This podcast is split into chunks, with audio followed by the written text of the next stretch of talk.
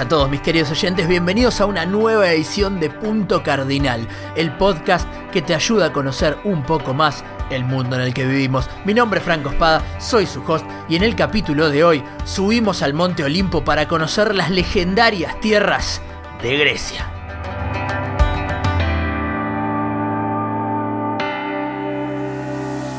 Aquí estamos una semana más en Punto Cardinal y esta vez tenemos un flor, flor de capítulo fácil, fácil, entre los cinco países más influyentes de la historia del mundo, a pesar de que hoy sea un país chiquito, fácil entre los cinco más influyentes de la historia de nuestro mundo y vamos a estar viendo por qué. Como bien dije, hoy vamos a ver a Grecia, o mejor dicho, como es su nombre oficial, la República Helénica. Eso de Grecia es el nombre común que tiene, pero el nombre oficial del país es la República Helénica. Este país está ubicado en Europa del Sur, más precisamente al sur de lo que se conoce como la península de los Balcanes, es esa península que está a la derecha de Italia, que está justo ahí entre, entre lo que sería Turquía y el resto de Europa. Y bueno, y Grecia está justo al sur, en la parte más al sur de la península. A su norte, Grecia limita con Albania, Macedonia y Bulgaria. A su sur limita, bueno, con el mar Mediterráneo. A su este con el mar Egeo y con Turquía. Y a su oeste con el mar Jónico que lo separa de Italia. Además del territorio continental de Grecia, el país tiene soberanía sobre entre 1.200 a 6.000 islas, depende cómo, qué es lo que consideres una isla o no, que entre las que podemos destacar a Rodas, que es donde estaba el coloso, a Euboea, que es la segunda isla más grande, y a la isla más grande y más poblada, que es Creta. En la República Helénica viven 11 millones de personas y su capital y ciudad más poblada es Atenas. Su forma de gobierno es la de una república parlamentaria.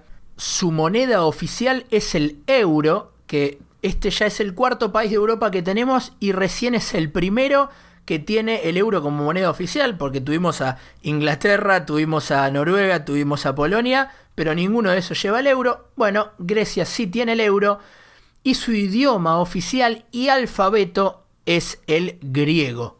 Y una vez que tenemos una introducción a lo que es Grecia, por si solo lo conocías por su historia clásica o por su historia moderna y crisis económicas, ya sabes más o menos lo que es Grecia y dónde queda. Ya podemos dedicarnos de lleno a su geografía.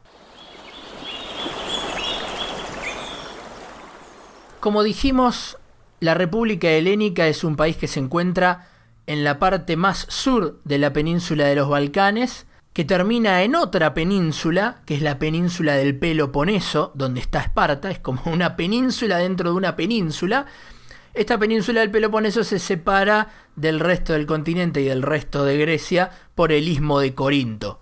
Grecia es un país de 132.000 kilómetros cuadrados de superficie, de los cuales el 80% es montañoso. Es así, es un país extremadamente montañoso sobre todo porque tiene a la cordillera de Pindo, que recorre todo el centro del país de norte a sur, y donde se encuentra el punto más alto del país, que es por supuesto el Monte Olimpo, de 2.900 metros sobre el nivel del mar, que es donde se creía ancestralmente, los griegos creían ancestralmente que vivían los dioses olímpicos. Entre tantas zonas montañosas, eso hace que haya muy pocos valles o llanuras que sean zonas aptas para el cultivo. Las pocas que se pueden encontrar son muy valiosas porque son las únicas que tiene el país y se encuentran en el norte principalmente, en las zonas de Tracia y de Macedonia. Y ustedes estarán pensando, pero Macedonia no era un país.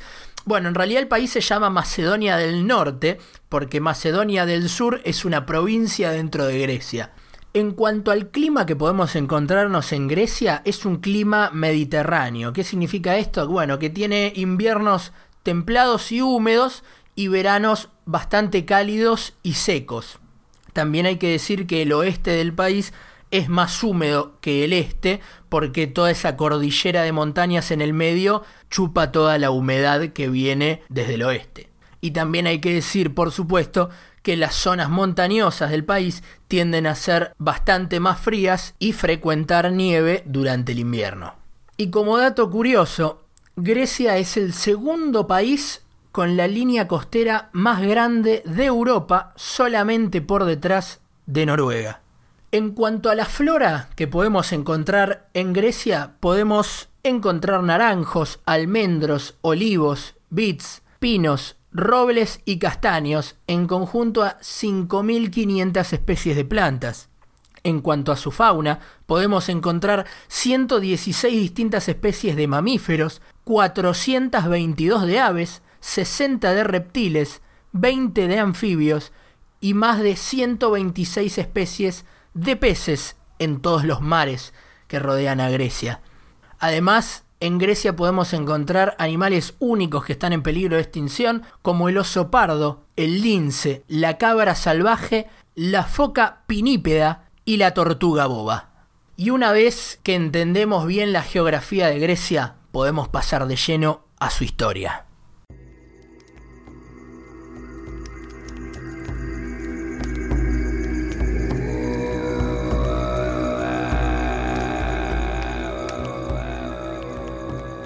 Ay, ay, ay, ay, ay, ¿Cómo, cómo arrancar esta sección, ¿no? ¿Cómo hacer que no dure una hora? Porque la historia de Grecia es enorme y secciones de su historia podrían dar para un capítulo del podcast por sí solo, pero vamos a tratar de sintetizarla.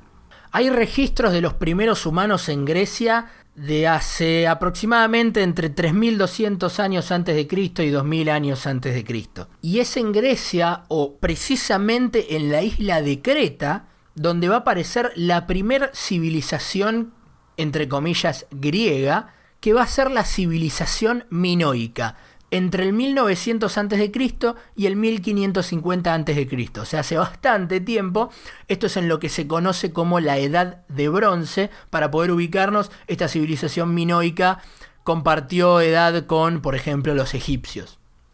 Esta misma civilización eh, greco-minoica va a empezar a colonizar fuera de Creta, va a tener una importante flota, una gran tradición naval y va a empezar a expandirse, comerciar por el Mediterráneo y colonizar varias islas en el mar Egeo, en Asia Menor, que Asia Menor cuando nos referimos a Asia Menor es, es todo lo que hoy conocemos como Turquía, que durante muchos años va a ser parte de Grecia y va a tener enorme influencia griega, y por supuesto también van a colonizar la Grecia continental, que es lo que hoy conocemos como Grecia.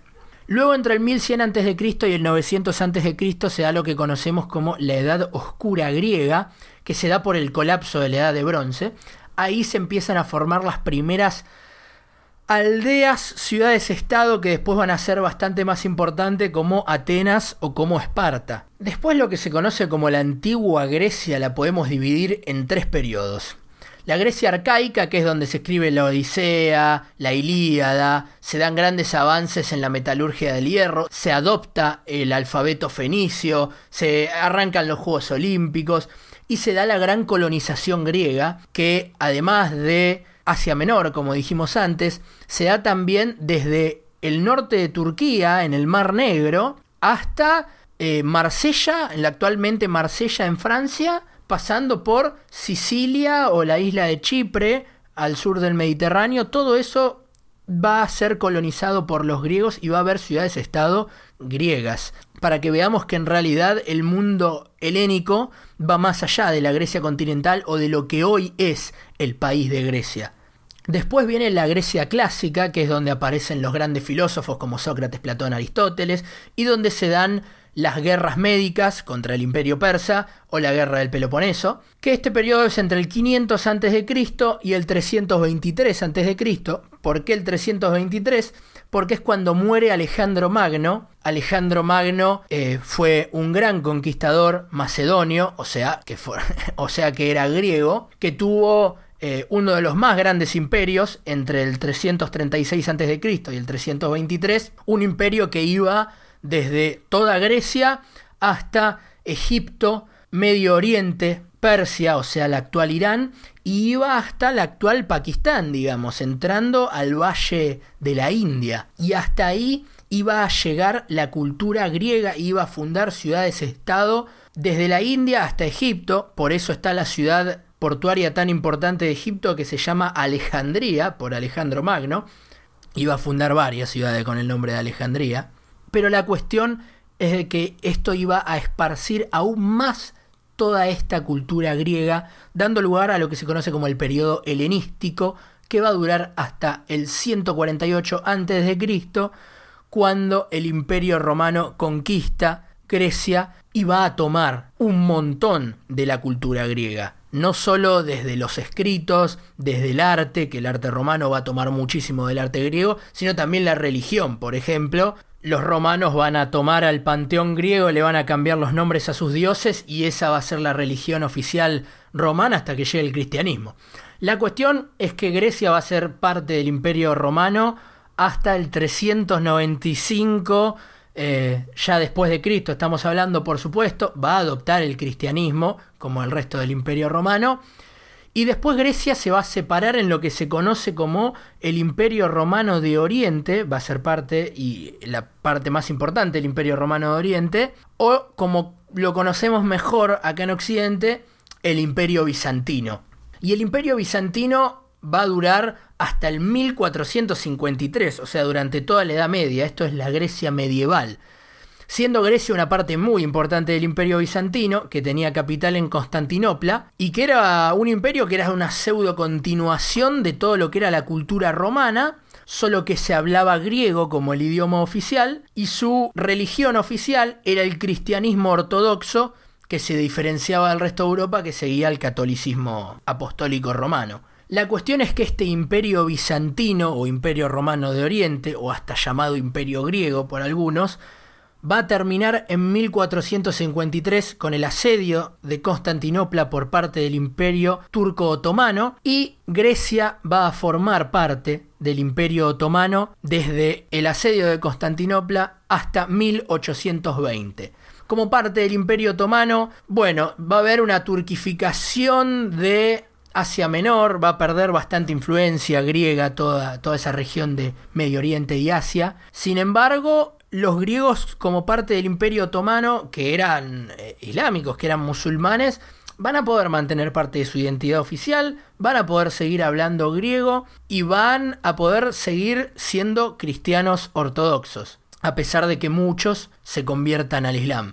La cuestión de que este periodo llega a su fin en 1820 con la Revolución griega, que va a durar 10 años, hasta 1830, cuando el Imperio Otomano finalmente reconoce la independencia de Grecia, y se va a formar el Reino de Grecia entre 1832 y 1924, pero con mucha sangre en el medio, porque tuvieron que luchar 10 años por su independencia, y acá no termina, ni mucho menos, la corrida de sangre en Grecia. Porque Grecia va a pelear en la Primera Guerra Mundial y va a ganar, va a estar en el lado vencedor de la Primera Guerra, del lado de la triple entente, o sea, del lado de Rusia, del lado de Francia y del lado del Reino Unido y de Estados Unidos. Y uno de los derrotados de esa Primera Guerra Mundial era justamente el Imperio Otomano.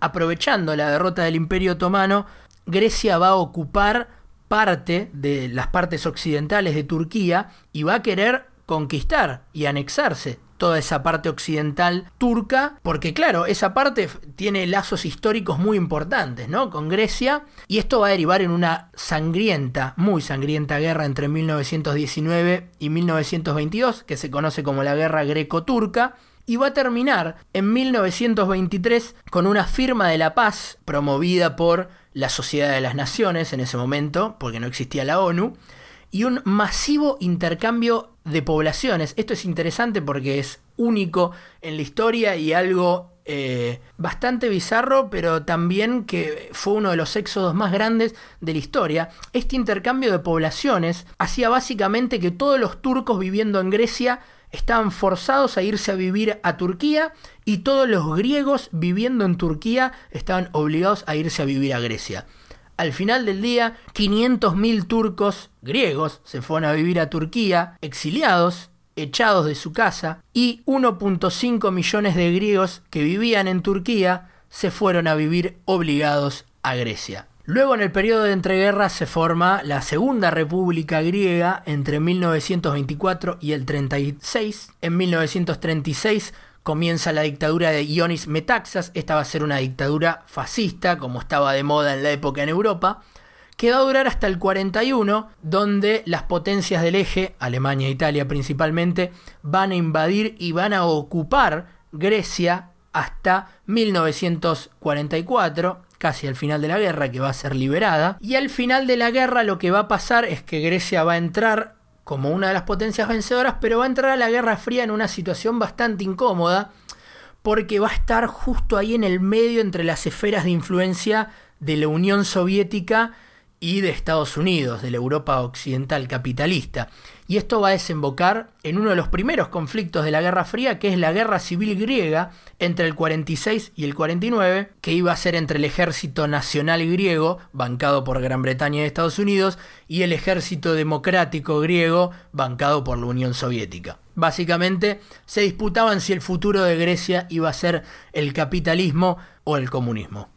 Finalmente, el ejército nacional va a ganar y va a restituir el reino de Grecia, va a restituir la monarquía y va a meter a Grecia en la OTAN, la alianza militar de Estados Unidos, haciendo finalmente que Grecia se alíe con las potencias occidentales.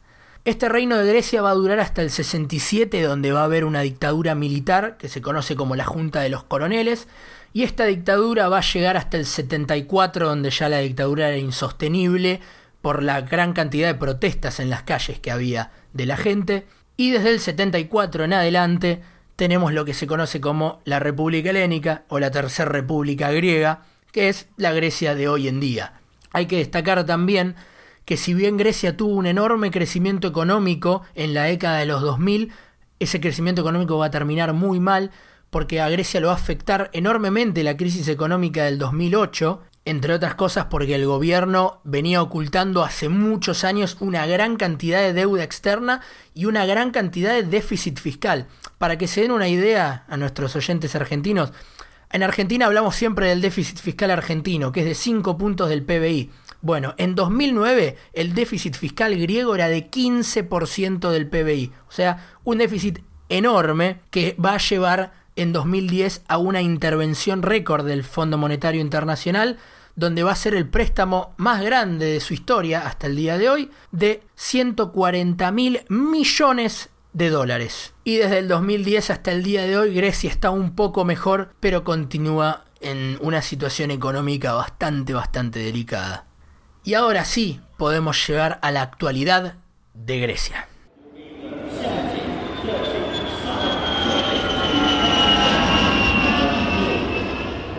Hoy en día Grecia es miembro de la Unión Europea desde 1981 y es miembro de la OTAN, como dijimos, desde el 52, después de la Guerra Civil, así como también es miembro de la Unión del Mediterráneo. También hay que aclarar que Grecia es uno de los pocos países que tiene todavía servicio militar obligatorio. A pesar de esta enorme crisis económica que dijimos en Grecia, podemos considerar a Grecia como un país desarrollado y con muy buenos estándares de nivel de vida. Claro, es un país con una economía débil si lo comparamos con economías europeas, pero a estándares mundiales es un país bastante desarrollado. De hecho, está entre las 50 mayores economías del mundo en PBI y en PBI per cápita. Además de ser la mayor economía de los Balcanes, o sea que es una potencia ahí en términos regionales. Su mayor sector de la economía son claramente los servicios, componiendo un 85% de la economía. Hay que destacar la agricultura, que tiene un 3% del PBI, pero un 12% de toda la fuerza laboral. O sea que el 12% de los griegos trabaja en la agricultura, principalmente de tomate, aceitunas, algodón y arroz. Cabe destacar que nunca cayó en Grecia la industria marítima, toda esa tradición naval que va desde la época minoica del 1000 a.C. continúa a día de hoy. La industria marítima en Grecia forma parte del 5% de su PBI y si la medimos en millones de toneladas, la flota griega mercante es la más grande del mundo y lleva el 15% de todo el comercio internacional. Pero si hablamos de industrias la más importante de Grecia es la turística, es el séptimo país más visitado de la Unión Europea y el turismo forma parte del 16% del PBI griego. Toda esta industria turística se debe a que primero tenés el contraste de las hermosas montañas con una enorme cantidad de playas, un clima cálido y además tenés todo el apartado histórico de por ejemplo la Acrópolis de Atenas o Santorini, por dar algunos ejemplos. Y para finalizar con el apartado económico, no podemos decir que Grecia sea un país verde, de hecho solamente el 14% de su energía proviene de fuentes renovables. Pero hablemos un poco de los griegos. Primero tenemos que aclarar que hay una gran cantidad de griegos viviendo fuera de Grecia, tienen una gran diáspora, principalmente en Estados Unidos, donde viven 3 millones de grecoamericanos, pero también hay cientos de miles de griegos viviendo en Chipre, en Alemania y en Australia. Ahora, puntualmente en lo que es Grecia, el 93% de la población se identifica como griego, hay un 6% de la población que proviene de otros países europeos, principalmente de Albania y de también Rumania, Bulgaria, otros países de los Balcanes que eran parte del Pacto de Varsovia, que eran parte del bloque soviético en la Guerra Fría y que cuando eh, se liberaron las fronteras muchos emigraron hacia Grecia en busca de, de un mejor nivel de vida. También hay un 0,7% de asiáticos viviendo en el país y un 0,3% que incluye otros grupos étnicos como americanos, australianos o africanos. En temas religiosos la clara mayoría es el cristianismo, con un 88% de la población, de los cuales 86% de esos cristianos siguen a la iglesia ortodoxa, esto viene desde tiempos bizantinos, un 6% de la población se considera no religiosa, un 5% de la población es musulmana. Esto no solo tiene que ver con la reciente inmigración árabe, sino por todos los lazos que tiene Grecia con el Imperio Otomano, como dijimos antes. Y como dato curioso, entre 2.000 y 100.000 griegos siguen a la antigua religión griega o neopaganismo helénico. Esto tiene que ver con que en los últimos años se está dando una tendencia de revivir a la antigua religión olímpica griega. Y pasemos a hablar un poco entonces de la cultura griega. ¿Y qué no tenemos para decir de la cultura griega? Como dije al principio del episodio, de las más influyentes del mundo y más si vamos a hablar de la civilización occidental. Grecia se considera la cuna de la civilización occidental, ya que ahí en Grecia podemos rastrear bases de todo, las bases de la filosofía, los orígenes de la física, de la biología, de la geometría, eh, de la narrativa histórica. Eh, si vamos para los artes tenemos la poesía, la tragedia, la comedia, todo originado en Grecia. Después tenemos autores como Aristóteles, Platón, Homero, Sófocles, Heródoto, tenemos de todo como decíamos, con las artes también tremendamente influyentes en la pintura, en la escultura, la escultura griega que sigue siendo estándar a día de hoy, en la arquitectura, que tenemos dos influencias muy importantes, con la arquitectura griega clásica, que después la van a tomar los romanos, y después más adelante la arquitectura bizantina, que va a tomar mucha influencia oriental y que la podemos ver hoy en grandes edificios como la Catedral de Santa Sofía, que está actualmente en Istambul, Turquía, pero que también tenemos ese estilo arquitectónico en Grecia, y por supuesto en el teatro, que el teatro como disciplina y como lugar se origina en Grecia y de hecho a día de hoy se puede seguir yendo a teatros al estilo griego donde los actores no usan micrófonos y solo se escucha sus voces por la acústica que tiene el propio teatro. Yendo a la gastronomía, la cocina griega es una mezcla de la cocina italiana y la cocina turca. O sea, todo bien, nada malo puede salir de esa mezcla. Y llevan lo que se conoce como una dieta mediterránea. Un elemento muy importante de la cocina griega es la cabra, ya que primero se usa mucho su carne, pero también eh, se usa mucho su leche para hacer el famoso queso feta o el famosísimo yogur griego. Claro, en Grecia está lleno de cabras, como decíamos, por su terreno montañoso, obviamente no vas a tener vacas. En cuanto a platos típicos de Grecia, podemos destacar el moussaka, que es un plato de carne picada, berenjena, tomate, todo eso le metes salsa blanca y lo mandas al horno. Podemos encontrar el gyros o giros, que es un sándwich de pan árabe que lo rellenás con cordero, vegetales y una salsa griega que se llama salsa tzatziki. Y por supuesto, la famosa ensalada griega, que es la ensalada de tomate, cebolla, pepino, queso feta y aceitunas. Y para finalizar, vamos con los deportes, como siempre. Primero tenemos que arrancar diciendo que los griegos son los inventores de los Juegos Olímpicos, los, antiguos Juegos Olímpicos que se jugaban desde el 776 a.C.